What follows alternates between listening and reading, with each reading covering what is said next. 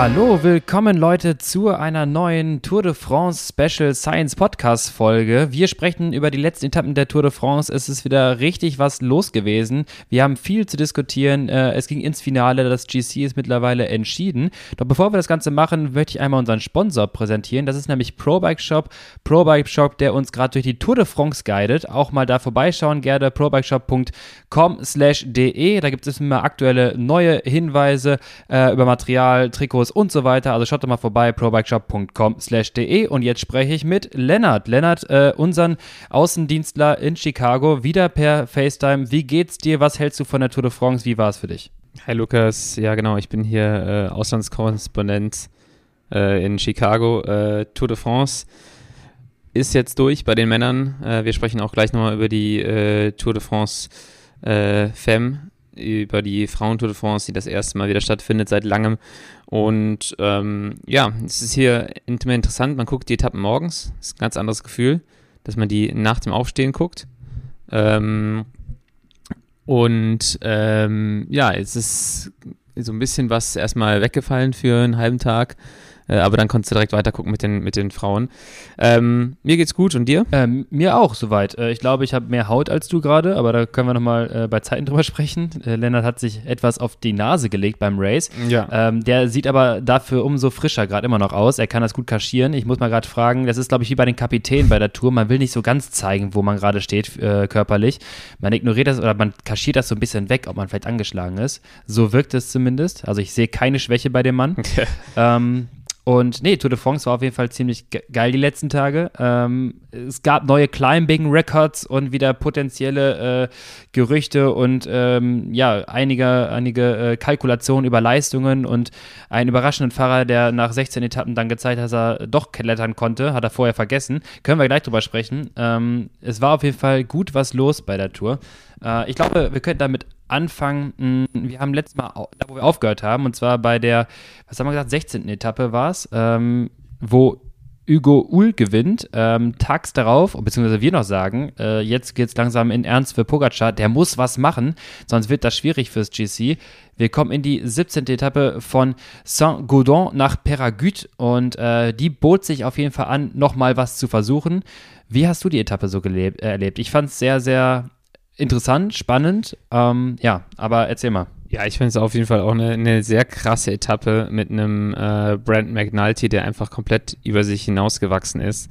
Und ähm, ja, das war halt, das war halt schon wirklich beeindruckend, wie er da gefahren ist. Am Ende fand ich es ganz lustig. Ähm, UAE Emirates hatte ja noch vier Fahrer im Rennen äh, und zwei davon äh, waren in der Dreimann-Spitzengruppe. 50 Prozent des Teams in der Gruppe zu haben, Top-Leistung.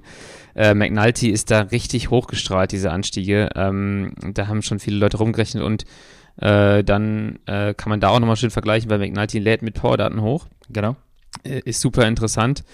Ähm, ich meine, das waren irgendwas zwischen 6,3 und 6,4 Watt pro Kilo, die da die Anstiege hochgestrahlt ist. Ähm, und am Ende auf dem, was ist das, ein Flughafen, so ein Rollfeld, äh, wo es immer wo es mal irgendwie dahin geht. Und das ist auf jeden Fall nochmal eine super steile Ankunft gewesen. Äh, erst da kassiert ja die Lücke. Pogacar holt sich die Tappe völlig verdient, ähm, aber, aber holt keine Zeit raus. Und alles andere dahinter kassiert halt richtig an dem Tag. Also da wurde nochmal richtig All-Out-Finale gefahren. Wahnsinn, ne? Ähm, habe ich, hab ich auch so gesehen. Es gab ja danach groß auf Twitter, ging das ja heiß her äh, mit, mit äh, ja, wie, wie schnell der Mann fährt und dann diverse Memes auch nochmal. Ja. Ähm, das war schon echt beachtlich und eine extrem gute Leistung. Ähm, ja, es ist interessant. Ich meine, die, die, die Zahl, die Watt pro Kilo Zahl an sich, würde ich ja auch mal sagen, ist jetzt nicht, ist etwas, was wir in der Vergangenheit schon auch von anderen Fahrern ja gesehen haben. Wir müssen auch dann darüber sprechen, dass dieser Anstieg mit ähm, ja um die 20 Minuten Belastung jetzt nicht ganz vergleichbar ist mit den Werten, die sie früher hatten bei 40 Minuten Belastungen. Das heißt, das muss man, sollte man ja. auch noch in Kontext setzen. Ähm, sicherlich auf jeden Fall, ja, was heißt überraschend? Ähm, man hat sie in den letzten Tagen davor halt nicht so zugetraut. Ich weiß nicht, ob es eine Taktik war, den so ein bisschen zurückzuhalten, aber sie hätten natürlich irgendwann auch mal äh, den, die Karte spielen können und sollen. Ähm, auf jeden Fall, äh, um das mal abzurunden, er fährt halt 6, genau, 2, ich glaube 4, 6,24 Watt pro Kilo da ähm, hoch von vorne und fällt, äh, fährt alle anderen Konkurrenten vom Hinterrad ab sehr, sehr eindrucksvoll. Und nur die beiden GC-Leader, ähm, Platz 1, Platz 2, schaffen es noch an seinem Hinterrad dran zu bleiben.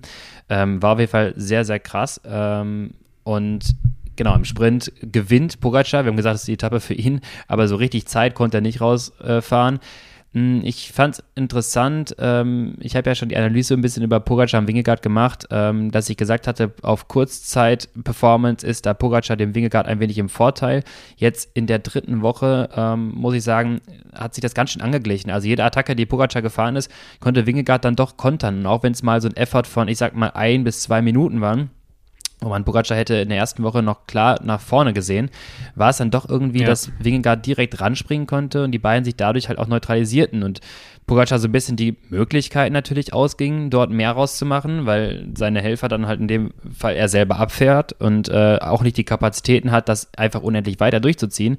Und Wingegaard letztendlich nur diese ähm, ja, Aufschläge von ihm gut parieren konnte. Und ähm, ich glaube, da sehen wir auch nochmal diesen Einfluss einer Drei-Wochen-Rundfahrt, was so die dritte Woche mit einem Fahrer macht. Da bist du jetzt nicht mehr mit Abstand der Stärkste in äh, damit deinem W-Prime in deiner 5-Minuten-Performance, sondern das gleicht sich so ein bisschen alles einander an. Ja, also die, äh, die glykolytischeren, glykolytischeren Fahrer äh, werden ein bisschen träger wahrscheinlich, ne? Ähm, genau. Das heißt, selbst da der Vorteil geht halt so ein bisschen weg und die Leute, die halt eh in Diesel sind, ähm, denen kommt das dann so ein bisschen entgegen, dass in der dritten Woche eher ein bisschen mehr rumgedieselt wird, statt halt ganz krass attackiert wird, obwohl man schon sagen muss, dass Pogacar auch äh, es wirklich versucht hat, ähm, da immer wieder mal richtig Druck drauf zu geben. Genau, wir haben ja so ein bisschen vorgeworfen, ja, ich habe ja schon gesagt, so ein bisschen ideenlos zu sein, aber am Ende ähm, hat er versucht, in seinen Möglichkeiten, was, was machbar war. Es war einfach nur, du kannst gegen so einen starken Fahrer wie Jonas Wingegaard, kannst du natürlich auch jetzt nicht anfangen, die Bäume auszureißen, wenn du äh, Bäume nicht ausreißen kannst. Ähm, und wie soll der Mann da versuchen, noch ja. Zeit rauszufahren, wenn äh, Wingegaard alles parieren kann? So, da kannst du natürlich versuchen, mit, äh, wie sie es macht, mit Brandon McNulty da, ähm, ja, von, von vorne fahren zu lassen wie, wie einen Zug. Ähm, nur dann ist natürlich auch Wingegaard in der Lage, das Ganze mitzufahren und danach setzt du halt noch eine Attacke drauf. Die ist jetzt aber auch nicht mehr, ähm, nicht mehr der Sprint, den er dann am Finale fahren kann, sondern äh, das, was halt noch irgendwie rausgeht. Und da kann sich natürlich nicht absetzen von seinem stärksten Konkurrenten. So gesehen muss man sagen, ähm, jetzt um mal einmal vor, vorwegzunehmen, ich glaube, es ist keine Überraschung, aber Wingegaard hat ja letztendlich GC gewonnen, weil er dann auch am Ende einfach der Stärkste war. Pogacar konnte ihn ja jetzt nicht irgendwie abschütteln. Ja, genau, also das, das war auf jeden Fall der stärkste Fahrer jetzt im Rennen. Ähm, der hatte einfach keinen schlechten Tag. Das war äh, bei Pogacar einmal der Fall, dass er einen schlechten genau. Tag hatte. Ähm, ich finde es krass, Sie haben gerade schon äh, rumdieseln gesagt, wie in so der dritten Tourwoche, es ist eigentlich jedes Mal so bei einer, bei einer Grand Tour, finde ich, sich so ein paar Leute vordieseln ja, über vordieseln Gruppen, gut. über einfach kontinuierliches Weiterfahren, weil am Ende fahren halt nur noch, also die, die ersten ersten Bergetappen siehst du, da, da zuckt jemand, dann springen dann noch so zwei, drei Leute hinterher oder auch mal vier oder fünf. Jetzt in der letzten Woche sind die, ist das Kräfteverhältnis ist voll, völlig klar. Äh, jeder weiß genau, okay, ähm, das ist der Stärkste, das ist der Zweitstärkste. Und so ein Thomas denkt sich, okay, normalerweise bin ich der Drittstärkste, ich bleibe sitzen, ich fahre mein Tempo, weil der Typ hinter mir, der Viertstärkste, der hat normalerweise Probleme, wenn ich mein Tempo kontinuierlich weiterfahre. Dann dieselt sich halt so ein Jaron Thomas, der eine, der eine echt krasse Tour gefahren ist und auch gesagt hat, er hat viel bessere Werte als seine, bei seinem Toursieg gehabt. Ähm, der dieselt sich auf Platz drei und dann noch ganz, die, die ganze Truppe dahinter, auch, auch ein David Goudu, den siehst du halt nie wirklich so krass aktiv am Rennen teilnehmen. Der fährt aber sein Tempo und wird am Ende Vierter der Tour. Das gleiche wie ein Vlasov, der sich nochmal vorfährt. Ähm, eine, einmal eine Spitzengruppe gewesen und sich da äh, Zeit geholt. Und ab dann hat er sich da kontinuierlich gut gehalten. Und das sind halt diese, äh, diese krassen ähm, ja, Kämpfe, in dem Sinne, dass die einfach kontinuierlich weiterfahren müssen. Und am Ende äh, kommt man da halt immer richtig weit vor im MGC. Normal macht das ein Enric Maas eigentlich richtig gut. Der springt auch nie hinterher, der bleibt sitzen, der fährt sein Ding und der fährt einfach kontinuierlich ein sehr hohes Tempo und wird dann meistens Fünfter. Jetzt dieses Jahr nicht, aber äh, ich finde es immer krass, wie sich in der dritten Woche noch richtig viel tun kann, so ab Platz ja, vier eigentlich im GC. Absolut, das ist ja das, was wir schon mal sagten, mit äh, so hast du so zum Teil auch eine Rundfahrt natürlich zu fahren, mit der Weitsicht, dass die dritte Woche ähm, ja die glykolytischen äh, Leistungen sich ein bisschen reduzieren, alles sich ein bisschen andieselt und man sich natürlich über die Kontinuierlichkeit da nach vorne dieseln kann. Äh, jetzt, wo du es gerade angesprochen hast mit Garen Thomas, ähm, seinen Werten berechnete 6,09 Watt pro Kilo auf äh, Col d'Azé, also da, wo ähm, Brand McNulty aufgezogen hat, mit 23 Minuten 25, ist jetzt auch echt eine man, man denkt halt, dass, ne, der ist so, weil er so eindeutig quasi hinten dran äh, hängt an den Jungs und nicht da mitfahren kann, wenn die richtig aufziehen. Aber mit 6,09 Watt pro Kilo, das ist ja keine Leistung, wo man sich verstecken muss. Wie du schon sagtest, der Mann sagt von sich selber, er fährt gerade super Performance-Werte. Ja, auf jeden Fall. Also das ist halt so, ähm, der, der bleibt halt sitzen. Ähm, der weiß ganz genau, was er, was er kann, was er nicht kann. Und ähm, der platzt dann halt auch nicht so richtig krass. Also mhm. klar, er kassiert zwei Minuten äh, sieben an dem Tag, aber das, was er verhindert, ist, dass er halt einmal drüber geht, sich nicht wieder erholt, äh, nie wieder ein Steady State erreicht und ab ja. dann halt wirklich in, in richtige Probleme kommt. Und der weiß halt genau, okay, oder er spürt das und er hat auch die Daten dazu, okay, mein Steady State ist ungefähr hier bei dann wahrscheinlich sechs Watt pro Kilo. Und ähm, da bleibe ich lieber mal, ähm, bevor ich dann nachher äh, die Konsequenzen spüren muss. Den und andere Fahrer, die sind da auch nicht so gut. Also Jaron Thomas ist da natürlich ein perfektes Beispiel. Der wird dabei Ineos seit zehn Jahren drauf getrimmt. Und ähm, andere Fahrer überziehen halt mal gerne. So, so ein Quintana zum Beispiel, würde ich sagen. Der überzieht halt ganz gerne mal. Ähm, absolut. Also den, den klassischen Pogacar machen, wie sich ja in Zukunft äh, etablieren wird. Ja. Ähm, glaubst du, jetzt mal eine Frage auch für die, für die Zukunft, glaubst du, ein Pogacar wird seine Fahrweise, ich denke, er muss es, aber ähm, glaubst du, er wird sie überdenken und auch mehr in diese ähm, ich sag mal, vorausschauendere Sicht gehen oder weiter weiterhin sein temperamentvolles Fahren beibehalten und versuchen dann am Anfang vielleicht noch mehr an Boden gut zu machen in den ersten Wochen für die nächsten Jahre der Tour? Oder wird er jetzt erstmal schauen, dass er irgendwie andere Aufgaben macht? Also ich hoffe mal nicht, dass er seinen Fahrstil ändert. Also ja, also als Zuschauer hoffe ich nicht, dass er seinen Fahrstil ändert. Das ist, glaube ich, hier Mathieu van der Poel, wo ich auch nicht hoffe, dass er seinen Fahrstil ändert, weil er einfach äh, extrem spektakulär ist. Ähm, ich meine, dieses Jahr hatte er einen schlechten Tag ähm, und dann ist die Entscheidung, sagen wir, wenn er einen schlechten Tag nicht gehabt hätte, wäre die Entscheidung dann am letzten Tag gef äh, gefallen nach Rotterdam, mhm.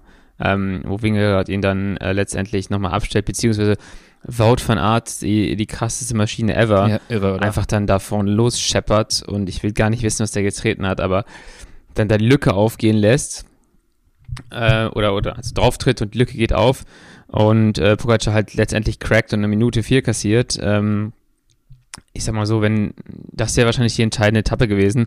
Und ich glaube, klar kann, kann Pogacar hier und da ein bisschen schlauer fahren, vielleicht auch diese Sprints weglassen, am Ende von den Etappen immer. Mhm. Ähm, das ist das, was ich meinte, was Almeida auch mit Giro vor ein paar Jahren gemacht hat, ähm, was immer unglaublich viel Energie kostet, meiner Meinung nach. Ähm, aber auf der anderen Seite müssen es auch wieder alle fahren. So, er kann es wahrscheinlich eher fahren als die dieseligeren Leute äh, und, und tut denen da vielleicht sogar ein bisschen mehr weh.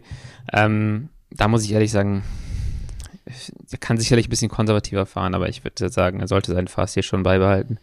Also äh, absolut, für ein Spektakel, für Spektakel sehe ich das genauso. Ich denke, langfristig kann es ja dazu führen, dass es weniger erfolgreich ist. Es sei denn, man würde es schaffen, vorab ähm, die klassische, ähm, ja, an, sich nochmal so 2010er äh, Taktik durchzuführen, dass man dann die Satelliten in die Gruppe schickt und dann versucht, über die Gruppen anzuschließen. Ähm, so ein bisschen wie wir es auch auf der auf der großen Col du Grand-Etappe bei Jumbo Visma gesehen haben, dann kann man halt versuchen, sich über die Kuppe wegzueiern äh, mit so einer Attacke und dann eine sehr starke Abfahrt zu fahren, was der Mann ja wirklich gut kann, um dann halt einfach die Chance zu nutzen, Loch, Loch aufzureißen, seine Kollegen den Rest ein bisschen mitmachen zu lassen.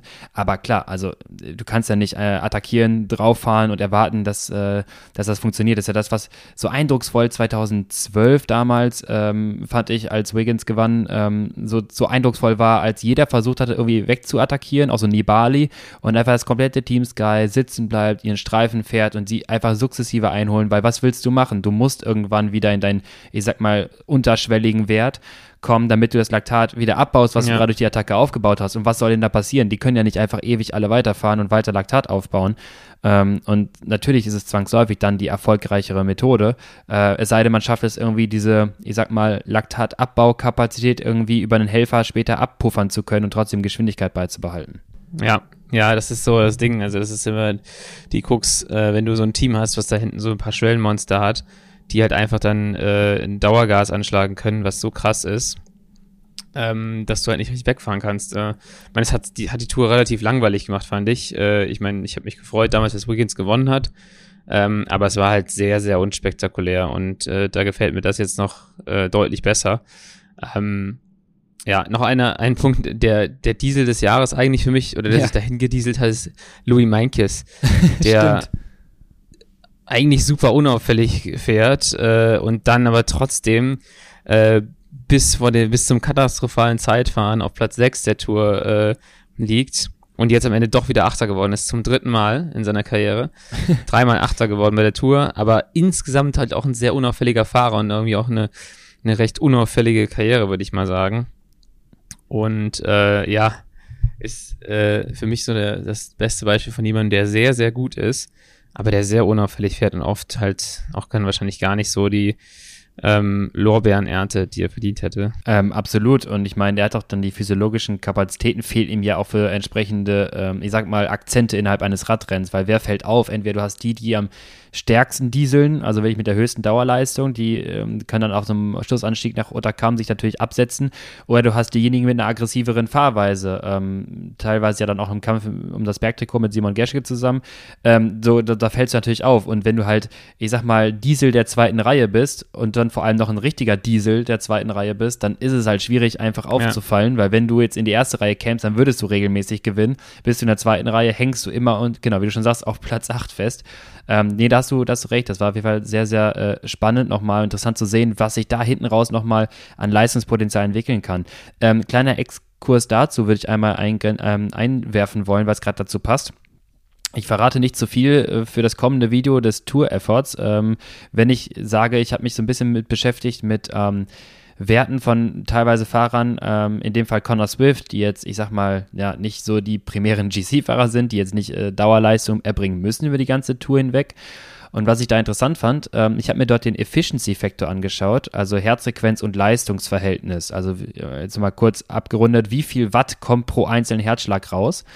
Und bei ihm ist wirklich der Efficiency-Faktor jetzt kommt's, in jedem einzelnen, einzelnen ähm, ja, Rennblock, der eingerahmt wurde von zwei Ruhetagen, ähm, ist er jedes Mal der Efficiency-Faktor über die Tage hinweg angestiegen und auch weiter über die gesamte Rundfahrt hinweg. Also von der ersten bis zur dritten Woche wird der Efficiency-Faktor höher. Das heißt, es kommt entweder mehr Watt bei gleicher Herzfrequenz heraus oder die gleiche Leistung wie vorher hat jetzt eine geringere Herzfrequenz.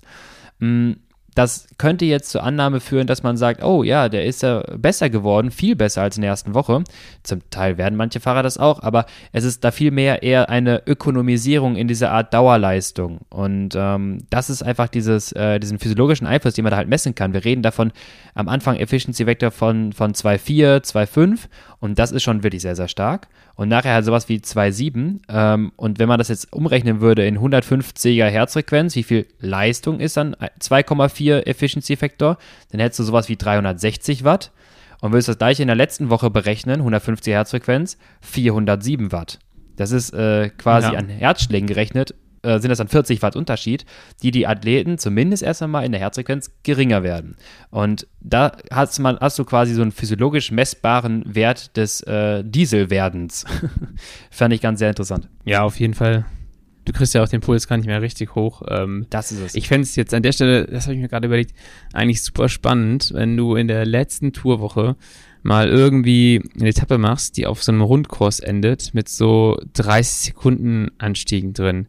Mhm. So ein Crit-Kurs eigentlich, ja. weil du dann, also das ist natürlich der absolute Albtraum für alle, die sich runtergedieselt haben, ähm, weil du setzt einen auch so einen anderen physiologischen ähm, Anspruch an die Fahrer auf einmal. Ja, klar. Weil klar, also ne, du, bist halt ultra träge.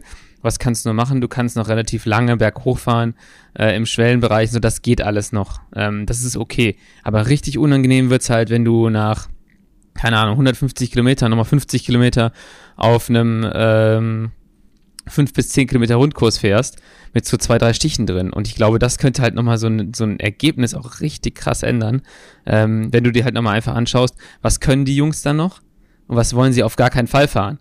So, ja, definitiv. Das halt, äh, glaube ich, äh, nochmal richtig, äh, das wird nochmal so ein bisschen Feuer reingeben so wie, so wie Pogacar gefahren ist, nach Unterkamm auch hoch auf der Etappe, der hat ja noch mal ein paar Mal versucht, dann würde ich sogar sagen, dass dann in dem Szenario könnte er wahrscheinlich noch ein bisschen seine, seine physiologischen Möglichkeiten nutzen.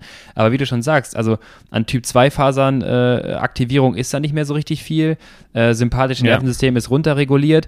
So, das ist halt, ne, jeder kann Dauergas fahren und die Attacken sind so ein bisschen, als würden, ja, ist ein bisschen übertrieben gesagt, aber als würden die Bergfahrer einen Sprint fahren. Ähm, es dauert alles so ein bisschen länger. Das ist wie wenn zwei LKWs sich überholen auf der A1. Ähm, das ist dann so ein bisschen träger. Dauer, dennoch eine super hohe Dauerleistung, aber ne, diese Attacken fehlen ja. halt so ein bisschen. Sieht man, finde ich, manchmal auch so ein bisschen in Paris, wenn es halt diesen Anstieg, äh, ja, also wirklich Anstieg hochgeht, zur Champs-Élysées, zum, zu Arc de Triomphe, ist ja auch so ein bisschen ja. äh, ansteigend. Hat der Pogacar auch nochmal versucht. Also so richtig weg kommt ja nirgend, also nie einer richtig. Ja, ja, klar. Also ich meine, das ist halt natürlich auch der Geschwindigkeit da geschuldet. Ja. Es war geil, dass er nochmal attackiert hat, war aber eher so eine Show-Attacke. Ähm, ja. Bei ihm finde ich mal cool, dass du siehst, dass er Spaß hat, an dem er so genau. macht, genau wie bei Mathieu van der Poel, wo du einfach siehst, dass da Spaß ist dabei äh, an der ganzen Geschichte und ähm, das nicht so eine kontrollierte äh, Fahrweise ist wie bei vielen anderen. Und ähm, ja, das ist immer ganz, ganz cool zu sehen als, als Zuschauer. Ich habe noch eine Frage, was hat Pogacar da eigentlich auf der, auf der Abfahrt gemacht, äh, auf der Etappe nach Rotterdam, äh, ähm, wo er sich nochmal schön abgelegt hat, äh, eigentlich es gesaved hat? Genau. Hast du gesehen? Ja, ich habe es gesehen. Das war, äh, ja, er hat es gesaved und hatte, ja, die, die, die Kommentatoren hat es ja auch schon gemeint, der Untergrund dort, das sah man ja auch so ein bisschen, der war äh, ja ähnlich farbend, der, der, der, der Schotter an der, an der Straßenseite war ähnlich farbend oder ähn, sah es ähnlich aus wie, die, wie der Asphalt. Ähm, der hat es eigentlich gesaved, also um die Leute abzuholen, die es nicht gesehen haben. Links Serpentine, ähm, Pogacar kriegt die Kurve nicht, äh, wird nach außen getragen ähm, weil sich, weil zu schnell in diese Kurve reingegangen ist, wird dann, schafft es noch aus, also schafft es rechtzeitig runterzubremsen, kommt von der Straße ab, fährt über den Schotter einen großen Bogen, will dann Richtung Straße wieder hin, tritt einmal an und kommt dann genau mit dem Vorderrad auf den Schotter, sodass er dann halt vorne wegrutscht. Ähm, ja, das, keine Ahnung, ich glaube, das ist dann, ähm, Teil des, äh, das ist passiert halt, wenn du halt einfach äh, auf, auf Krawall so eine Abfahrt runterfahren willst, weil du so ein bisschen auch eine Entscheidung erzwingen möchtest. Ähm, davor hatten wir es schon gesehen bei Wingegaard, der auch einen Tritt zu früh in der Kurve angesetzt hat und deswegen das Hinterrad quersetzen sich festgelegt hat. Ähm, es war auf jeden Fall, äh, er hat es ja dann irgendwie auch schnell wieder aufs Rad geschafft, konnte weiterfahren. Das war jetzt keine größere Problematik. Ähm, wahrscheinlich du hast mehr Abschiffungen als er gehabt. Ähm, und fand ich aber fantastisch nochmal, das muss ich auch sagen, äh, wie glaube ich jeder es klasse fand, die Geste von Wingegaard, er wartet, äh, hält ja. noch die Hand hin, die schütteln sich einmal äh, quasi und weiter geht's. Na gut, mal ganz ehrlich, Lennart, als Wingegaard in seiner Position, ich würde es ja auch machen. Also wenn ich jetzt weiß, ja. ich habe den eben im Sack, ich habe den eben im Griff, dann mache ich mir jetzt noch ein bisschen, äh, dann sieht das auch noch besser aus. Und der hat sich gerade noch auf die Nase gelegt äh, und dann denkst du dir so, okay, da kann wahrscheinlich nicht mehr viel passieren. Ähm, es gibt, glaube ich, auch eine Szene aus der Tour, wo äh, Brandon McNulty sich zu Raphael Maika umdreht, nachdem er wegrutscht und einfach nur brüllt, these fucking tires. Ja, ähm, ja. Ich glaube, die sind Stimmt. dieses Jahr, wenn ich es richtig weiß, auf Pirelli gewechselt. Äh, es muss nur noch mal jemand nachgucken. Aber die fahren seit diesem Jahr andere Reifen und ich glaube, die sind gar nicht so happy damit. Ähm, die das fahren nämlich, also vor allem McNulty eiert da manchmal runter, wo ich an Pogacars Stelle halt auch einfach eine Lücke gelassen hätte oder hat er, glaube ich, sogar auch gemacht, teilweise, weil er dem dann nicht so getraut hat auf diesen Reifen. Mhm. Ähm, jemand anders, der auch äh, in der Abfahrt nochmal ganz knapp davongekommen ist, Jonas Wingegar. Da hätte ich als sportlicher Leiter, glaube ich, auch gesagt, Junge, bist du irre, drei, vier Minuten vor Ziel in dieser Abfahrt. Da ist er nämlich nochmal fast in so eine Felswand reingescheppert. Stimmt, ähm, beim Zeitfahren meinst du jetzt, ne? Vollkommen, genau, vollkommen ja, ja. unnötig. Eigentlich ja. in den Zwischenzeiten schon ähm, sogar schneller als Pogacar, wo du denkst, yo, dann entspann dich ähm, weil du musst jetzt nicht mehr äh, hier Anschlag runterknüppeln. Mhm. Äh, Wout gewinnt die Etappe eh. Und dann fährt er dann nochmal auf der letzten Rille und kommt fast in diesen Fels rein. Ich dachte so, Alter, Wahnsinn. das kann nicht, das kann nicht sein. Aber ich habe lustigerweise, weil, weil es hat jemand anders genau das gleiche geschrieben, was ich gedacht habe, mit dem, der sportliche Leiter wird wahrscheinlich toben hinten. Und äh, Grisha Niermann hat dann aber geantwortet, äh, was er gesagt hat im Radio. Er meinte nur so, hey, good save, Uh, next corner as a left corner, macht, the other ja. one's a right corner. Uh, und uh, ja, also ich hätte eher erwartet, dass der sportliche Leiter sagt, Junge, beruhig dich mal ein bisschen, du hast das hier sicher. Genau, ja, schon, aber ich glaube, das ist genau der richtige Ansatz, wie du gerade meintest, ähm, weil wenn du jetzt sagst, sag mal, geht's noch und fahr jetzt hier gescheit, ähm, so, das macht, das gibt ja keine Sicherheit, sondern das sagst du, gut, okay, hast es gerade ja. gesaved, ähm, guck mal, dass du nächste Kurve nicht ganz so überheizt, weil das hast du nicht nötig. Äh, ich weiß nicht, ob du das so ein bisschen mitverfolgt oder mitbekommen hast, ähm, auch da, jetzt um das Thema nicht allzu groß aufwerten zu lassen, ich glaube, der Jonas, hat man ja schon so ein bisschen gesagt, dass Mentalstabilität bei ihm äh, teilweise eine Schwierigkeit ist, ähm, dass das auch ein Thema einfach ist mit ihm. Ich glaube, selbst in der Position kann ich mir durchaus vorstellen, dass er dort ähm, ja auch noch unsicher in dem Ganzen ist. Ähm, das ist das erste Mal, dass er die Tour de France gewinnt, dann auch in so einer Position quasi fährt, ähm, dass er auch unsicher selbst sich gegenüber ist, ob er das denn wirklich jetzt auch hat und dann wirklich auf jeden, auf jeden Meter nochmal sein Bestes versucht und dann teilweise natürlich dann auch einfach überzieht und dann so eine Abfahrt, ja, sich natürlich dann auch mangelndes, ja, ähm, ja vielleicht teilweise Selbstvertrauen oder Ausruhen auf den Vorsprung, den man hat, ähm, dann natürlich auch so ein Risiko eingeht, was vielleicht dann auch nicht notwendig ist. Ja, das denke ich auch. Also klar, der will das Ding einfach nach Hause fahren und dann geht er gar kein Risiko ein und geht dann im Prinzip eigentlich zu viel, zu viel Risiko ein, ja, dadurch, dass er gar kein Risiko eingehen will. Ähm, ja, das ist, ist auch verständlich, verständlich und äh, ich meine, äh, der Typ, wie, wie alt ist er? Ich glaube 24, 25, wie du sagst, 25, erste ja. Tour de France, erste Grand Tour, die er gewinnt. Ähm, ja, ich bin froh, dass es geklappt hat und dass wir nicht nochmal in letzten Zeit fahren ich meine, ein Däne, der im letzten Zeitfahren irgendwie ein Wertungstrikot hat, das hatten wir schon mal 2,5 und äh, ist Rasmussen dann, ich glaube, insgesamt sieben Stürze und Defekte. Das war halt alles äh, nicht ganz so, nicht ganz so geil für den. Ähm, und da bin ich froh, dass er das über die Linie gebracht hat. Äh, der hat dann auch seinem Teamkollegen Wout nochmal den Tappensieg geschenkt. Äh, und ja, der, der hatte das auch sicherlich verdient für seine Helferdienste. Ja, ja, Wahnsinn. Wo wir schon bei den reihenweisen Siegen von Jumbo Wismar sind, ähm, ja, was war, was war auf der vermeintlichen Sprinter-Etappe denn los äh, nach, ähm, nach, nach Cahors, also die 19. Etappe, also das Tag, der Tag vor dem Zeitfahren? Ähm, Christoph Laporte gewinnt. Ähm, also war das, war das mehr Glück? War das alles geplant? War das äh, Zufall? Oder hast du, hast du auch gedacht, der hat einfach Auge wie, wie, wie sonst keiner gerade hier in dem Finale? Ich muss zugeben, ich habe die Etappe nur, äh, da habe ich nur die letzten Kilometer gesehen. Ah, okay. ähm, er springt, er springt halt hin ja. zu den, zu äh, Petersen, glaube ich. Und wer war der zweite Fahrer? Ich bin mir nicht ganz sicher. Äh, setzt sich da erstmal hinten dran und lässt sich halt dann ein Stückchen, ein Stück weit fahren und ja. hat dann halt, das ist aber auch was, was Christoph Laporte, Laporte richtig gut kann, ist halt mal so ein, so ein Sprint über eine Minute fahren oder zwei Minuten. Der ist halt, der hat, glaube ich, eine extrem hohe anaerobe Kapazität. Ist mhm. nicht der schnellste Sprinter, aber schon sehr, sehr schnell. Ähm, der ist halt eigentlich so, ja, wie wir auch von den Klassikern gesehen haben, mal so zwei Minuten über so ein, über so ein Heading drüber knüppeln. Genau. Das. Ähm, das kann der halt richtig gut. Der, der ist halt für mich eher so ein Fahrertyp wie so ein Van Avermaet auch. Ähm, und das ist natürlich dann in so einer Situation, wenn er da relativ nah an die Ziellinie gebracht wird, dann kann er halt einen extrem langen Sprint fahren und dann äh, denkt sich halt jeder dahinter auch so, boah, Alter, wenn ich jetzt dahin springen möchte, wenn ich, also wenn du keinen Anfahrer mehr hast, der dich dahin bringt, selbst wenn du einen Anfahrer hast, der dich hinbringt, tut dir das richtig weh.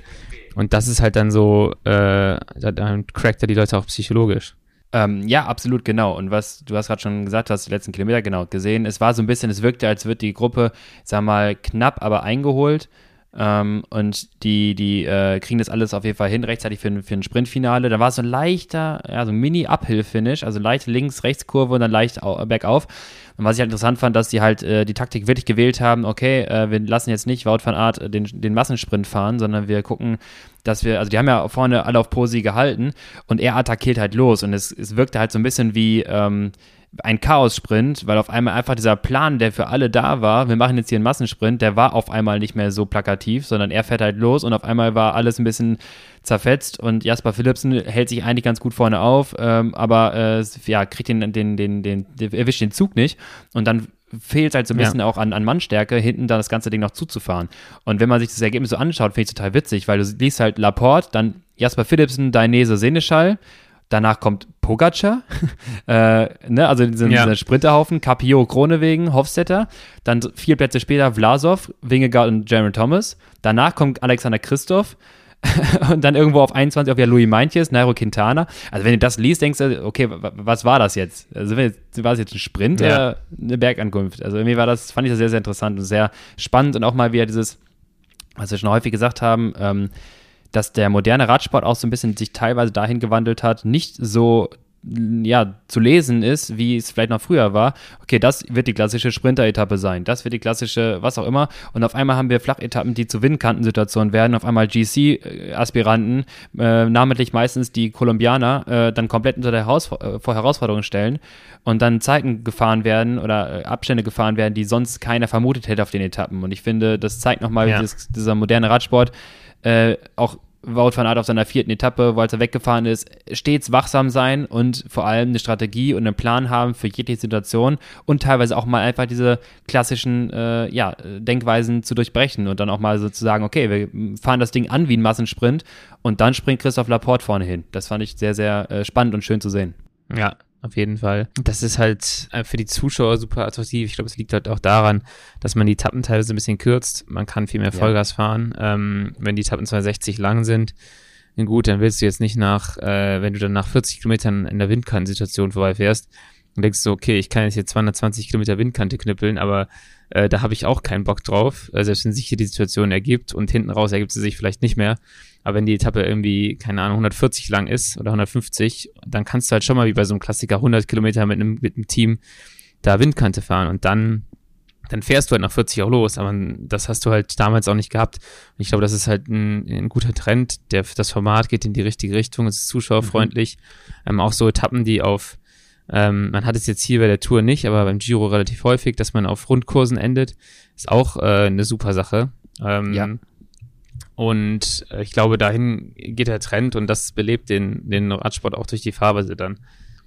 Ja, genau, absolut. Und das äh, zeigt oder bringt nochmal einfach so einen komplett neuen Charakter da rein. Und wie du schon sagtest, ne, ähm, äh, wird einfach auch mal, ja, auch eine Anpassung einfach der Fahrer gefordert an diese neue Fahrweise und dass man sich einfach nicht klassisch ausruhen kann auf die, auf die Etappen, wie man es vielleicht sonst die letzten Jahre gewohnt war. Und es bringt immer eine neue Dynamik rein und macht es vor allem spannender.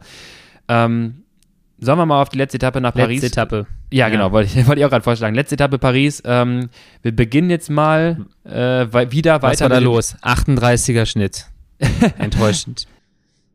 ist immer lustig. Enttäuschend. Warum fahren die so langsam? Was, was war das denn? Ja, die Hälfte war wahrscheinlich schon äh, nach 40 Kilometern betrunken, weil es so viel Sekt gab. die Tour der Nör muss noch kurz erklären, warum ist denn so das Feld so langsam? Gut, also da ist jedem klar, es wird erstmal äh, Zeit für Fotos gemacht, geschaffen. Ähm, Teams können anstoßen auf die Erfolge der Tour. Es ist dann so 40, 50 Kilometer bis zum ersten Mal auf die Champs-Élysées. Da wird dann halt langsam gefahren, die Leute quatschen ein bisschen. Die Tour ist eigentlich vorbei. Alle wissen, es wird noch einmal schnell gefahren in den letzten 15 Kilometern, 20 Kilometern. Und es ist halt einfach eine Ehrenrunde erstmal. Und dann ähm, sobald es auf die Champs-Élysées geht, ähm, ist das Rennen, glaube ich, eröffnet. Ja. Und ab dann darf auch schnell gefahren werden, laut dem ungeschriebenen Gesetz des, des Radsports. Und dann wird auch auf jeden Fall schnell gefahren. Es wird immer versucht, äh, Sprinter gegen Ausreißer und alle, ja, mittlerweile sind wir schon bei alle 20 Jahre, gewinnt dann vielleicht mal ein Ausreißer, tendenziell eher die Sprinter und daraufhin wird es auch dann ausgelegt. Es ist, was mich auch extrem äh, gewundert hat erst, weil ich dachte so, oh Gott, die sind ja viel zu, äh, ja, irgendwie äh, viel zu, zu, zu spät dran. Das Ziel ist in den letzten Jahren, ist auch letztes oder vorletztes Jahr schon, weiter nach hinten verlegt worden. Ja. Ähm, das habe ich gedacht, macht ja wirklich eine ganz andere Dynamik des, des äh, Sprintanfahrens, des Finales. Man kennt noch die Zeiten von HTC, wo Mark Renshaw und Kevin Dish letzte Kurve, letzte Kurve, die so Wolle nehmen, dass einfach das Ding da schon entschieden war. Und äh, das geht nicht mehr. ähm, fand ich interessant. Ja, ich habe mit äh, André Greipel auch darüber gesprochen. Der sagte mir, er findet es total schade, dass das ähm, Finish nach hinten gelegt worden ist, weil es auch nicht mehr für die Sprinter das gleiche ist. Also er fand es auch besser, ähm, wie es früher war äh, ich fand es eigentlich auch ein bisschen, bisschen geiler. Du wusstest halt, so letzte Kurve musst du, musst du vorne rumscheppern. Ja. Dann hast du die super coole Aufnahme vom Motorrad, was parallel fährt. Äh, die hattest du auch dieses Jahr natürlich wieder, als äh, Messsketch den Sprint ja, angefahren ist cool, für ne? Wegen. Ähm, da haben die das ein bisschen vermasselt da bei Bike Exchange, haben den auch ein bisschen zu früh abgesetzt. Grunewegen muss losfahren, relativ früh einen langen Sprint, den er eigentlich nicht fahren möchte. Und Philipsen denkt sich so, danke, du bist ja. der beste Anfahrer, den ich mir hätte wünschen können. Der fährt halt sowas von locker da vorbei. Ähm, wird von Alex Krieger noch abgesetzt an dem Hinterrad. Ähm, so machen die jetzt eigentlich relativ häufig, dass Alex fährt, bis, bis äh, Philipsen an dem Hinterrad ist, was ihm passt. und er dann rausgeht und ja, ab dann äh, war es easy life für, für Philipsen und er holt sich seinen zweiten Etappensieg diese Tour, völlig verdient. Ich glaube, er hätte mit ein bisschen mehr Glück einfach auch vier Etappen gewinnen können. Mhm. Ähm, und letztes Jahr war er schon Zweiter auf der Champs-Élysées, hat sich tierisch geärgert und äh, ja, hat mich, hat mich tierisch gefreut. Ich weiß nicht so genau, was Caleb Ewan da hinten wieder veranstaltet hat, weil ich habe das Gefühl, der ist dieses Jahr keinen einzigen Sprint gefahren, wo es nicht irgendwas, irgendein Problem gab, irgendeinen, irgendeinen Hackmack. Ja. Äh, der scheint sich da immer mit jemandem in die Wolle zu bekommen. Ich glaube, der ist ultra schnell und ultra stark, aber hat nicht so den Zug. Wenn der einen Zug hätte, der ihn abliefert, glaube ich, könnte der auch äh, wieder konkurrenzfähig äh, sein. Aber so hatte er halt jedes Mal irgendwie Trouble, diesmal mit Christoph ähm, und hängt sich fast auf und wird halt dann Achter. Also ja, das ist komisch. Genau, also äh, irgendwie scheint es, also er, er wäre wirklich ein Sprinter, den man, äh, ja, wie so ein, wie so ein Cavendish, den man halt vorne abliefern muss und sagt, hier, mach den Rest. Ähm, und und äh, Jasper Philipsen, auch finde ich so schön, auch die, mal die Dynamik der Sprinter zu sehen, was es da für Fähigkeiten gibt, der sich da halt auch alleine halt durcharbeiten kann. Den lädst du halt vorne beim Hinterrad der Konkurrenz ab und sagst, ja, jetzt mach dein Ding. Und äh, der Caleb schafft es, wie du schon sagst, gerade jedes Mal irgendwie dann doch nochmal sich am Hinterrad, nochmal zwischen Hinterrad und Bande einzuklemmen und dann irgendwie den Sprint äh, viel zu spät oder teilweise gar nicht mehr zu lancieren. Ähm, ich fand es sehr, sehr cool, wie Jasper Philipsen irgendwie, ja, es schien halt, als würde er bis zur äh, Linie noch weiter beschleunigen. Ähm, also der, der hielt ja gar nicht mehr an. Ähm, der war ja. Ja, der, der hat noch einen Tigersprung, der hat noch einen Tigersprung gemacht. Wirklich, wenn du wirklich gar nicht sicher bist, ne, mit 20 Meter Vorsprung, machst du nochmal einen Tigersprung. Ja, das war wie bei Wingegaard, der wollte halt einfach sicher gehen, dass es klappt. Also richtig sicher gehen. Äh, damit da bloß nichts irgendwie noch dazwischen kommt, nachdem er sich letztes Jahr so geärgert hat. Ja, das und ich glaube auch so ein bisschen, das ist eine Überkompensation des, ähm, vielleicht auch mal des fehlerhaften Jubelns. Also jetzt erst recht. So, das lasse ich jetzt nicht schon wieder anbrennen. Kann, kann sein. Ja. War wirklich sehr, sehr cool. Äh, davor hatten wir eine Ausreißergruppe mit Jonas Rutsch und Schachmann, Doppeldeutschland. Die waren auch nachher zu zweit, fand ich auch cool, deutsche Duo.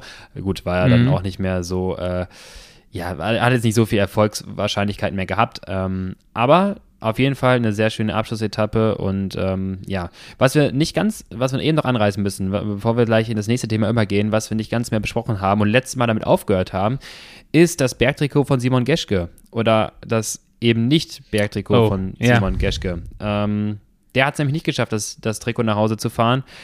Äh, ja, mangels, ja, es ist auch immer verständlich, irgendwann auch mal ähm, ja, schlechter Beine und zu früher aggressiver Fahrweise der GC-Fahrer ähm, auf den Etappen, wo er hätte die Punkte holen sollen. Sprich, ähm, ja, es gab, ich glaube, es war der, der Fight äh, auf der, ich glaube, 18. Etappe, ähm, wo so ein bisschen er Probleme bekam, weil auch das Tempo schon deutlich, also sehr hoch war, weil die GC-Fahrer auch langsam sagten, okay, wir, wir nehmen uns selber die Etappe an ähm, und wenig reichte, da hast du vielleicht noch in, Kombina in, Kombination nicht die besten Beine an dem Tag und äh, konnte halt auch wirklich an, nicht ansatzweise mitgehen, als es dann äh, zum Obisk hochging ähm, und somit dann auch letztendlich das Trikot an Jonas Wingegaard verloren.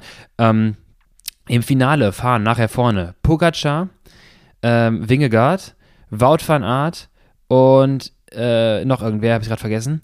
Ähm, und ich dachte, es gibt jetzt von diesen Namen, von diesen vier Fahrern, durften drei Punkte sammeln. Dann hätte er zwar an dem Tag verloren, aber hätte wirklich die Chance gehabt, entweder bei Pogacar über die nächsten zwei Etappen nochmal diese kleinen Mini-Zähler zu holen, diese, diese einen Punkt ja. über die vierte Kategorie und wäre dran vorbeigefahren. Oder aber bei Wout van Aert gleichgezogen, punktgleich. Und dann weiß ich gar nicht, was entschieden hätte, ob, der Let ob die letzte Wertung entschieden hätte. Aber da gab, bestünde noch die letzte Option. Und als dann halt Pogacar abfiel und Wingegaard das Ding machte, dann war auch klar für alle so, ah, okay, mit der Option geht es leider gar nicht. Dann ja. ist das Ding halt weg. Ja, das war ein bisschen bitter. Ähm, es war halt schade. Ich fand es dann auch nochmal doppelt traurig eigentlich, dass er das Bergtrikot nach Paris fahren durfte. Oh, oder, oder, schlimm. Äh, das war so ein bisschen äh, eine miese Sache. Er durfte dann aber noch den letzten Punkt einsammeln, was ich dann wieder ziemlich cool fand. Ähm, und ja, ich meine, es ist super schade. Es wäre der erste Deutsche, wie du gesagt hattest, äh, der ins gepunktete Trikot äh, fährt und das auch nach Paris bringt. Mhm. Und ich glaube, damit hat er selber nicht gerechnet an dem Tag, als er sich das geholt hat. Wir wollten es nur erstmal für einen Tag unbedingt haben und da hat er schon einen riesen Kampf gezeigt. Ja. Ähm, ja, auf jeden Fall super schade, dass es nicht geklappt hat. Äh, hätte er auf jeden Fall verdient gehabt, aber die Konstellation war halt einfach denkbar ungünstig und dann hat er an dem einen Tag halt auch nicht die, die Beine gehabt, ähm, weil es einfach so, so früh, wurde halt so früh mit offenem Visier gefahren und ja, das ist halt einfach der Taktik der GC-Fahrer zum Opfer gefallen. Ja, genau. Und wir haben ja schon gesagt, das Bergtrikot, das darf auch gerne so bleiben, ist einfach ein Trikot auch für der Ausreißer Bergfahrer und nicht einfach der GC-Fahrer, weil der kann auch nur ein Trikot tragen. Ja. Ähm, wenn man das äh, Reglement ändern würde, dann kann man später anders machen, weil ich schon diverse Kommentare auch wieder gelesen hatte im einen Video, das ist jetzt nicht das Bergtrikot, weil er ist ja nicht offensichtlich der beste Bergfahrer. Ähm, und ich möchte auch, dass das gerne auch so bleibt, wie es gerade ist, weil es einfach schön ist. Du kannst das halt wirklich über die Tour de France hinweg er erarbeiten und es ist nicht einfach ein Trikot, was hinten runterfällt dann, wenn die GC-Fahrer vielleicht drauf gehen, sondern halt, was du dir erarbeitest und erkämpfst. Und der hat einfach eine fantastische Form dieses Jahr gehabt. Und es hat so halt nicht sein sollen. Er war auch ziemlich enttäuscht. Er war auch so ein bisschen, ich glaube, der, lief noch ein, ein oder andere Träne mal äh, die Wange herunter. War ich auch selbst ein bisschen ähm, ja, emotional, muss ich sagen, befangen, weil ich ihm auch echt gegönnt hätte, dass er es schafft. Wir hatten auch das Video dazu gemacht. Ähm, am Ende hat er auch teilweise selber analysiert. Es gab dann Etappen, da war es uneffizienter, ähm, wie wir es auch schon gesagt hatten. Da kostete es einfach viel, viel energetischen Load, den er investieren musste für vier oder drei Punkte. Und dann am Ende fehlen halt die Beine beim HC-Anstieg, wo es halt direkt einmal ähm, ja, Richtung, Richtung 20 Punkte geht. Das ist halt dann Teil des Spiels. Ähm, ich, ja, er sagte, er hat nochmal einen Vertrag und er fährt nochmal und äh, nächsten Jahr mal schauen, wie es so läuft. Es ist wirklich einfacher, ähm, aber wenn er jetzt weiterhin so eine super Form äh, aufweisen kann, zu, zum, pünktlich zu, zu großen Rundfahrten, dann glaube ich, dass wir vielleicht von dem nochmal was sehen werden, weil das war ja schon wirklich auch nicht einfach nur mit Glück, sondern wirklich mit absolut fahrerischem Können auch die Punkte geholt. Der fährt eine klasse Saison. Also schon ja. äh, Tour de Romandie war super stark. Ähm, ein ganzes Jahr über ist er schon, schon richtig gut unterwegs. Also hätte er verdient gehabt. Ähm, die sollten meiner Meinung nach das Reglement ein bisschen ändern und die Gewichtung der Punkte vielleicht auch noch ein bisschen ändern, damit halt, äh, weil die letzten Jahre war es immer so, dass der GC-Fahrer auch immer noch das Gepunktete holt. Ähm, und von daher wäre da ruhig eine Punktereform auch mal ganz interessant.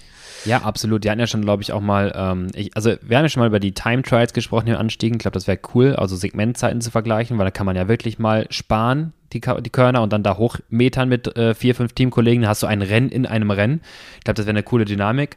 Oder aber, äh, was wir ja schon gemacht hatten, ich glaube, die, die äh, doppelte Punkte im Ziel bei Schlussanstiegen wegzunehmen. Das hat ja auch schon einiges gebracht. Aber gut, vielleicht sehen wir ja in Zukunft dann noch was anderes. Ähm, und zwar eine Überleitung. Sache, die, Überleitung, genau. Eine Sache, die jetzt anschließt. Ähm, pünktlich mit dem letzten Tag der Tour de France. Ähm, und es geht spannend weiter für alle, die Radsport verfolgen, denn wir sprechen jetzt über die Tour de France du Femme äh, powered by Swift. Ähm, die Frauen kriegen das Comeback bei der Tour de France. Es gab, was viele nicht wissen, schon mal vor ein paar Jahren die Tour de France der Frauen. Ist dann alles ein bisschen irgendwie sich zusammengefallen. Jetzt äh, haben wir mit einem großen Sponsor an der Seite äh, wieder die Organisation und das Interesse und ähm, ich finde es genial. Ähm, und es sind echt tolle Rennen schon mittlerweile gewesen. Ähm, wir werden auch darüber nochmal eine gesonderte Folge machen, weil wir jetzt nicht alle Etappen abgreifen können. Aber äh, was sagst du? Tour de France du Femme, ähm, wie fandst du die ersten Etappen vielleicht schon mal und was sagst du zur Strecke? Weil ich finde es auch sehr, sehr spannend, wie das aufgebaut wurde. Also ich finde erstmal, äh, es ist super wichtig, dass es gibt gleiches Design, ähm, Start in Paris, am Anschluss an die, an die Tour de France. Ähm, die Leute gucken hoffentlich auch weiter. Äh, auch eine sehr coole Aktion von Wahoo übrigens, die ähm, einen Race Pass umsonst rausgeben.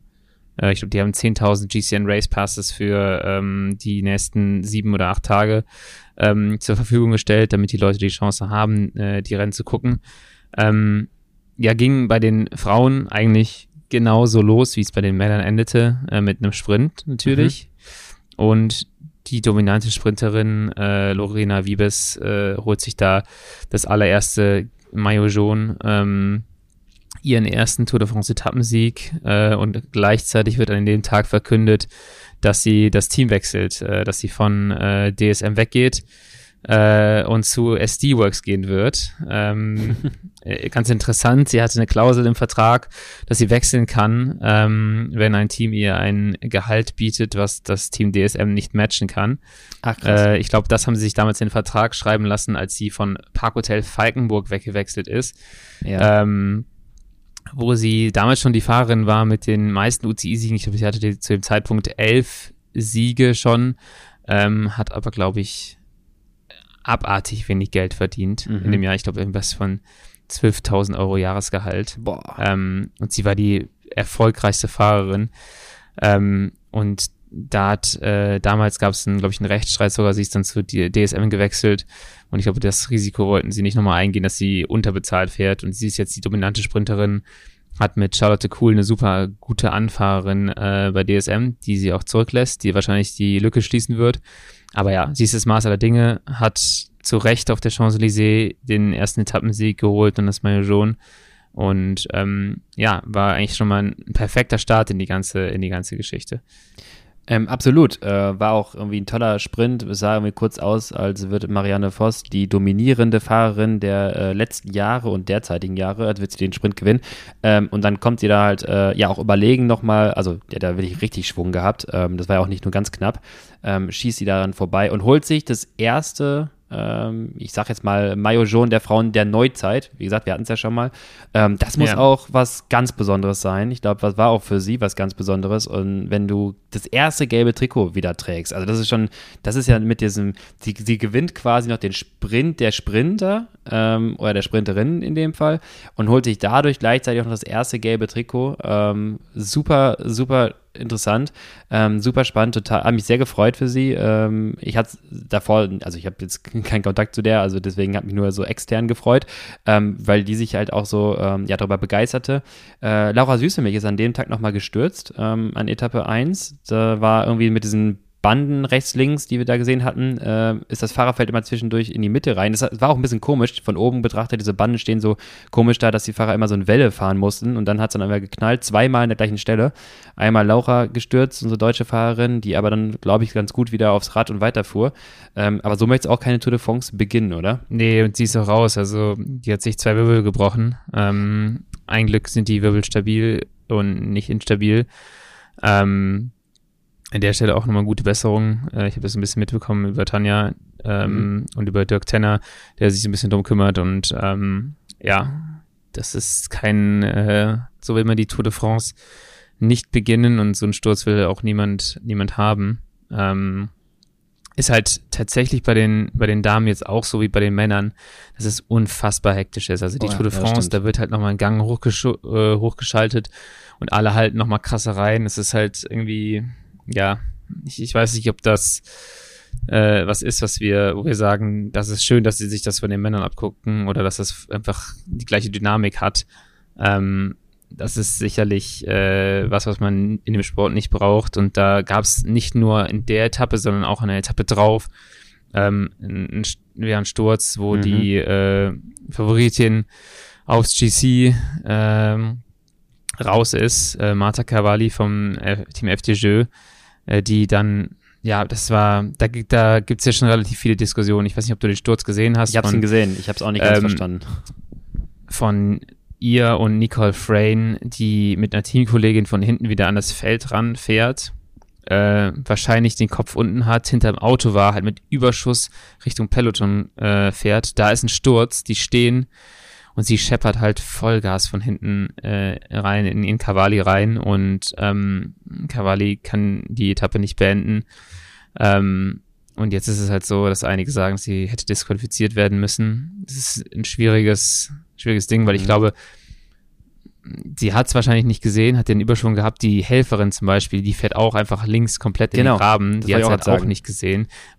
Man kann halt jetzt nicht sagen, okay, das ist die eine Fahrerin, die halt sich gedacht hat, so, okay, das ist eine Lücke, da hacke ich jetzt durch. Äh, das müssten halt dann in dem Fall schon eher zwei gedacht haben. Äh, also man sieht halt dadurch, dass beide so schnell sind und keiner von beiden bremst, meine ich, mhm. dass sie nicht wirklich gesehen haben, dass da vorne das Feld steht. Ja, und in dem Moment, ähm, als sie hinten drauf fährt, versucht dann nochmal ein Slalom äh, durch, diesen, durch die stehende Fahrerin durchzuschießen, äh, setzt sie nochmal mit dem Hinterrad irgendwie halb quer und kriegt es dann gar nicht mehr unter Kontrolle und schießt wirklich äh, nicht ungebremst, aber fast ungebremst, dann wirklich hinten drauf. Äh, sah, sah schrecklich aus. Ähm, aber wie schon sagt, dass ja. die andere Fahrerin zieht links am Feld vorbei, fährt den Graben, überschlägt sich auch zweimal. Ähm, und die hätte tendenziell es eher sehen können. Ich weiß nicht, ob, ja, in dem Moment kann man es auch nicht ganz beurteilen. Ich würde auch sagen, du bist halt irgendwie in so einem Film und versuchst dann gerade auf Krawall irgendwie hinten reinzufahren, lässt den Blick gerade auf deinen Powermeter gerichtet, ähm, kennt vielleicht jeder schon mal von sich, dass er zu lange auf den Powermeter geschaut hat und dann erst nach oben, ähm, weil es nicht zu spät war, aber vielleicht auch teilweise sagt man, oh, mhm. jetzt hätte ich mal den Kopf auf jeden Fall nach oben richten müssen. Und im Radrennen geradeaus auf einer großen, breiten Straße, jetzt keine Kurven, wo man vielleicht nicht so direkt vermutet, dass da jetzt was kommt, ja, ich würde auch sagen, kann zum Teil halt passieren, ist äh, auch am Ende halt Teil des, des Games. Selbst wenn sie disqualifiziert wird, ähm, hat Cavalli immer auch davon nichts gewonnen. Also ähm, außer vielleicht persönliche ja. äh, Rache oder so, keine Ahnung. Aber ähm, naja, so oder so ist es jetzt passiert und äh, ist auf jeden Fall schade für Cavalli. Ja, ja auf jeden Fall. Und ähm, ja, die Tour scheint, wie gesagt, mega hektisch zu sein. Ich habe mal kurz mit Hanna Ludwig gesprochen, die sagt halt, es ist echt äh, ein Hauen und Stechen, mhm. äh, wohl bei der, bei der Tour. Ähm, und ich hoffe, das legt sich so ein bisschen, wenn jetzt so die, die Rollen verteilt sind. Ähm, natürlich will halt jetzt jeder bei der ersten Tour irgendwie äh, Etappensieg holen oder gut fahren, aber ja, es ist es auch nicht mal wert. Ähm, weg von den ganzen negativen Punkten mit den Stürzen und so hin zum, zum Renngeschehen nochmal. Äh, zweite Etappe, du hast eben schon gesagt, Marianne François Voss, mhm. so die Grand Dame. Ähm, holt sich den Etappensieg, holt sich auch das gelbe Trikot äh, aus einer kleinen Gruppe raus, aus einer äh, vier Fahrerinnen starke Gruppe, fünf Fahrerinnen starke Gruppe. Michael van der Duyn kommt nochmal wieder zurück im Finale, fährt direkt vorbei und wird dann, als der Sprint halt losgeht, direkt wieder gedroppt. Ja. Ähm, Genau, ich wollte gerade ähm, sagen, was, weil an der Etappe möchte ich auch ganz kurz nochmal einen Hinweis geben, ähm, für alle, die vielleicht jetzt die letzten Etappen noch nicht gesehen haben, im, im, äh, bei der Tour de France du Femme, äh, du Femme so, ähm, extrem coole Fahrweise, oder? Also hast du die, die, hast du gesehen, wie die weggefahren sind oder wann die weggefahren sind? Das war ja auch, auch aus Konsequenz einer Bergwertung irgendwie heraus. Und ähm, das hast du, das hast du bei den Männerrennen halt wirklich selten. Das ist eine, eine, eine, offensive Fahrweise, wo die, wo die Frauen auch sagen, okay, wir, wir nehmen das jetzt mal in die Hand, wir fahren jetzt mal vorne, wir, wir gucken mal, was passiert.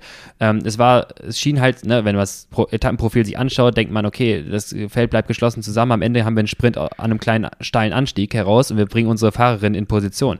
Und auf einmal sehen wir, dass, oder nee, Sprintwertung ja. war es, glaube ich, so eine Sprintwertung, so eine leichte Welle im Finale dazu führt, obwohl, sagen wir mal, 40, 30 vor Ziel das ganze Feld zusammen ist, das Tempo relativ okay hoch zu, schein, äh, zu sein scheint ähm, dann die Fahrerinnen wegfahren und wirklich mit Longo Borghini, Casa Neverdoma, äh, Marianne Voss, ähm, wirklich da Fahrerinnen wegfahren vom, vom wirklich höchsten Kaliber und ähm, man einfach das Ding in die Hand nehmen. Das ist so ein bisschen, das müsst ihr euch vorstellen, als wird an so einer hügeligen, vielleicht flach hügeligen Etappe ähm, Pogacar, Garen Thomas und Wingegaard irgendwie da mal losfahren und mal gucken, was passiert. Ähm, das fand ich schon extrem cool, ja. auch diese, diese, diese Ansage zu machen, okay, wir, wir machen das jetzt einfach mal, wir fahren jetzt einfach und ich finde es extrem spannend zu sehen, weil jede Etappe dort einfach auch ähm, so angenommen wird, dass sie auch äh, einfach entscheidend sein könnte und nicht einfach nur eine, wir kommen alle gleichzeitig an Etappe. Ja, auf jeden Fall. Die Fahrweise ist ein bisschen äh, offensiver, nicht ganz so äh, krass taktisch geprägt, sondern da wird halt auch, auch vielleicht da wieder, weil die Etappen ein bisschen kürzer sind, halt richtig, richtig Vollgas gefahren, was super attraktiv ist. Ähm, und da hat der, hat der Sport auch einen riesen Schritt gemacht. In den letzten zwei, drei, vier Jahren ähm, sind die Rennen sowas von, von nach vorne gegangen, also so viel besser geworden nochmal, ähm, dass das echt Spaß macht, sich das anzuschauen. Ähm, genauso wie auf der, auf der nächsten Etappe, die eigentlich auch nicht super profiliert äh, war, wenn man draufschaut. Aber da hast du auch riesen Zeitabstände gehabt und auch eine Gruppe vorne mit, äh, ja, extrem, also allen GC-Favoritinnen, oder nicht allen, aber vielen. Wer da nicht dabei war, der hat halt jetzt schon mal einen richtig dicken Rückstand bekommen. Ja. Und das passiert hier alles auf den flacheren Etappen. Ne? Also das genau. ist ja die beiden schweren Bergetappen kommen an den letzten beiden Tagen. Und ähm, du hast jetzt hier vorher schon äh, die, die Phase, wo, wo richtig Radrennen gefahren wird. Und ähm, das hätten ja, das hätte man wahrscheinlich nicht erwartet und das hätte man vielleicht auch ähm, so bei den Männern nicht gesehen. Auf der Etappe gewinnt halt am Ende Cecil Utrup Ludwig, äh, die Teamkollegin von Marta Cavalli, die sich äh, natürlich extrem freut, dass das Team so zurückkommen konnte. Ja. Ähm, nach, äh, ja, nach so einem, so einem Scheißtag fürs Team.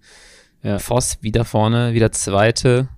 Und ähm, ja, es kommen zehn Fahrerinnen an mit innerhalb von 20 Sekunden. Van Fleuten kassiert 20 Sekunden, die große Favoritin jetzt. Ähm, und das GC ist ja echt noch offen. Also man hat jetzt nach der Etappe ähm, hat man halt mit äh, Kasia Nivadoma eine vorne, die nur 16 Sekunden aus gelbe Trikot hat. Ähm, und Annemiek van Fleuten hat schon 1 Minute 14. Also die hat sich so einen kleinen Vorsprung rausgefahren. Auch zum Beispiel auf eine Ashley Moon mit Passio, mhm. dass man sagen kann, okay, die könnte, wenn jetzt nichts äh, grob schief läuft, äh, diesen Vorsprung irgendwie halten in den letzten beiden Bergetappen. Und dann ist äh, die Fahrerin vom, vom Canyon SRAM Team auf einmal ähm, eine große Favoritin auf den Sieg geworden. Ähm, absolut. Und ähm, das finde ich halt, das wollte ich nochmal ansprechen, äh, hinsichtlich der Struktur der, der Rundfahrt bei Tour de France, ähm, dass, dass du quasi wirklich die letzten beiden Bergetappen sind im Finale der Rundfahrt. Das heißt, wir haben jetzt hier diese vermeintlichen Flachetappen, wo man glaubt schon, dass die tendenziell erst einmal mit zeitneutral, also dass sie alle zeitneutral Richtung Berge kommen und wir haben jetzt schon da diverse Zeitabstände, die doch gar nicht so unrelevant sind. Und dann haben wir zwei Hammer-Etappen, einmal ähm, ja. nach äh, Markstein und äh, ähm, Planche Belfi, die wiederum richtig Zeitrückstände provozieren können und du da nochmal richtig was gut machen kannst. Das heißt, wir haben Fahrerinnen teilweise, die jetzt erstmal vielleicht im GC ähm, wo es dann wirkt, als würden sie keine Rolle mehr spielen, aber halt an einem letzten Anstieg, wissen wir auch, haben wir bei den Männern auch gesehen, gehen durchaus mal zwei bis drei, vier Minuten, äh, die man da schnell verlieren kann oder gewinnen kann. Das heißt, das wird eine ganz, ganz tolle, spannende Finale Tour de France du Femme. Ähm, und ich finde es halt, wie du schon sagtest, mit der kürzeren äh, Etappen und vor allem kürzeren Rundfahrt der Männer, das ist ja auch mal eine große Diskussion gewesen, ähm, macht die Rundfahrt der Tour de France, macht die mal zwei Wochen, dann sieht das ganz anders aus. Dann hast du nicht mehr das Dieselige in der dritten Woche, sondern die aggressive Fahrweise über zwei Wochen hinweg. Und das sehen wir gerade bei den Frauen. Du kannst halt ganz anders Radrennen fahren ähm, und muss nicht, äh, ich sag mal, haushalten, haushalten und dann irgendwie schauen wir am Ende, dass es so effizient wie möglich läuft, sondern hier wird halt jeden Tag Radrennen gefahren und am Ende wissen wir nochmal, da werden die großen Zeitabstände rausgefahren. Ja.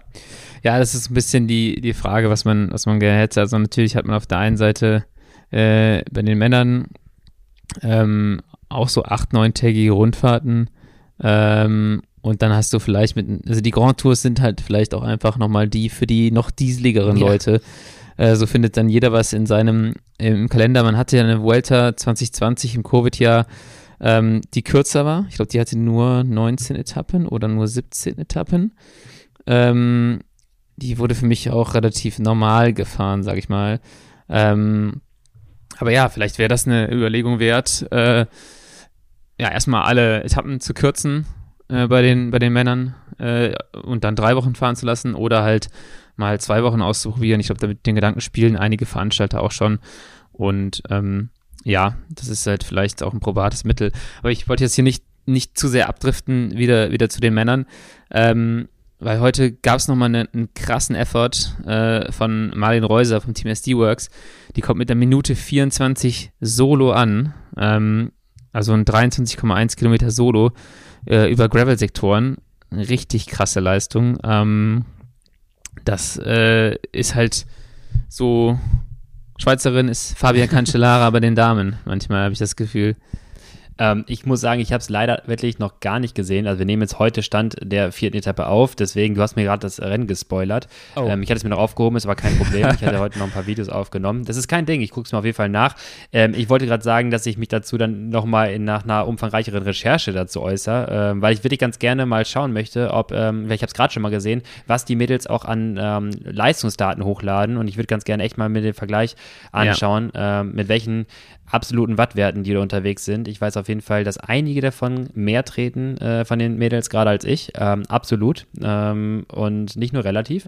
Deutlich, da, deutlich mehr. Deutlich mehr, ja. Und äh, dann wirklich äh, sich das mal anzuschauen, wie die da vorne unterwegs sind. Ähm, hast du denn das Rennen gesehen? Also hast du das Finale gesehen? War das sehr, sehr also ist sie einfach attackieren gewesen oder hat sie das rausselektiert bei ihr? Ich habe äh, tatsächlich auch nur ganz kurze Ausschnitte okay. gesehen, äh, auch noch nicht die ganze Etappe. Aber ja, Tanja hat das Rennen geschaut natürlich ähm, und gesagt, es war eine, eine, krasse Leistung. Lücke ging immer weiter auf und ähm, ja, Marlene Reuser fährt auch schon das ganze Jahr extrem gut, ähm, kommt auch ganz gut über die Berge, obwohl sie eine, eine, eine größere, schwerere Fahrerin ist. Ähm, ja, also das ist so, da kann's, kann, kann man halt schon mal, äh, wenn man der zu viel Zeit gibt, kann man das schon mal bereuen. Die hat allerdings auch schon vorher Zeit kassiert ähm, und äh, hat jetzt also nicht irgendwie zwei Minuten Vorsprung und könnte sich da äh, nochmal behaupten im GC. Aber es war auf jeden Fall eine sehr, sehr starke Leistung äh, von ihr und ähm, ja, ich glaube, das wird, wenn das, wenn die Tour weiter so gefahren wird, äh, ist es halt, das sollte sich jeder mal angucken. Ähm, ist absolut spannend und halt super attraktiv, wie, wie das Rennen oder wie sich der, wie sich der Sport entwickelt hat.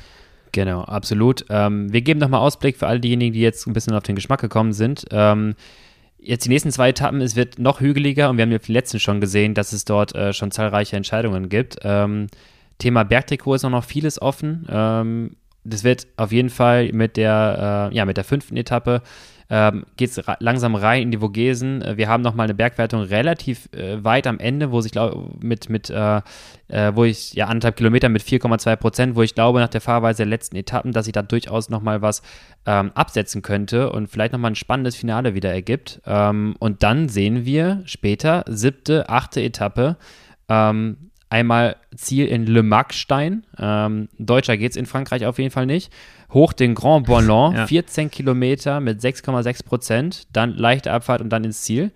Ähm, Wahnsinns-Etappe, wird richtig, richtig spannend. Und wer da nochmal, danach noch was besser gut machen kann, nochmal Zeit rausfahren möchte, der hat die Chance, wieder, wie an der neunten Etappe der Tour der Männer, La Superplanche de Belfi mit dem letzten Gravel-Sektor. Also es wird richtig, richtig ähm, spannend und ich glaube ein Spektakel für alle Zuschauer und für alle Fahrerinnen. Ja, auf jeden Fall. Also das ist nochmal da schön den, äh, die Leonard Kemner Gedächtnisrampe hoch ja, am Ende. genau. Ähm, die muss man nochmal mitnehmen, damit man, damit man die erste Tour de France äh, der Frauen der Neuzeit äh, beendet. Ähm, ist ein brutales Finale und ähm, ja, ich bin mal gespannt, wie dieses Format halt so funktioniert mit den zwei Bergetappen ganz am Ende. Ähm, das könnte auf jeden Fall sehr, sehr, sehr spannend werden. Auf jeden Fall. Ich fand es auch schon ganz gut bei der äh, Tour de Suisse der Frauen. Da war es auch quasi äh, Zielankunft, letzte Etappe. Und deswegen glaube ich auch, und da war es auch schon sehr dramatisch, glaube ich, dass es sehr, sehr spannend wird. Ähm, acht, äh, siebte und achte Etappe ähm, also einschalten auf jeden Fall zurzeit auch auf ARD zu sehen und falls ihr nicht das äh, ARD gucken wollt oder könnt oder so, könnt ihr bei GCN jederzeit auch, habt ihr gerade gehört, ein paar, äh, pa Race Pass vielleicht noch abgreifen. Ich weiß nicht, ob es noch welche übrig gibt. Äh, wird wahrscheinlich schon schnell vergriffen sein.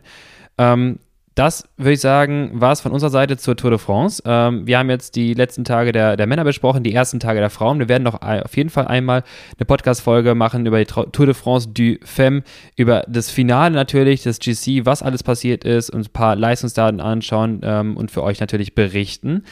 Für all diejenigen, die nochmal äh, immer noch nicht wissen, dass wir auch auf YouTube unterwegs sind, äh, einmal abchecken, Science YouTube-Kanal, auch dort regelmäßig die Videos der Masterclass oder auch Videos, die Analysevideos der Tour de France gerade.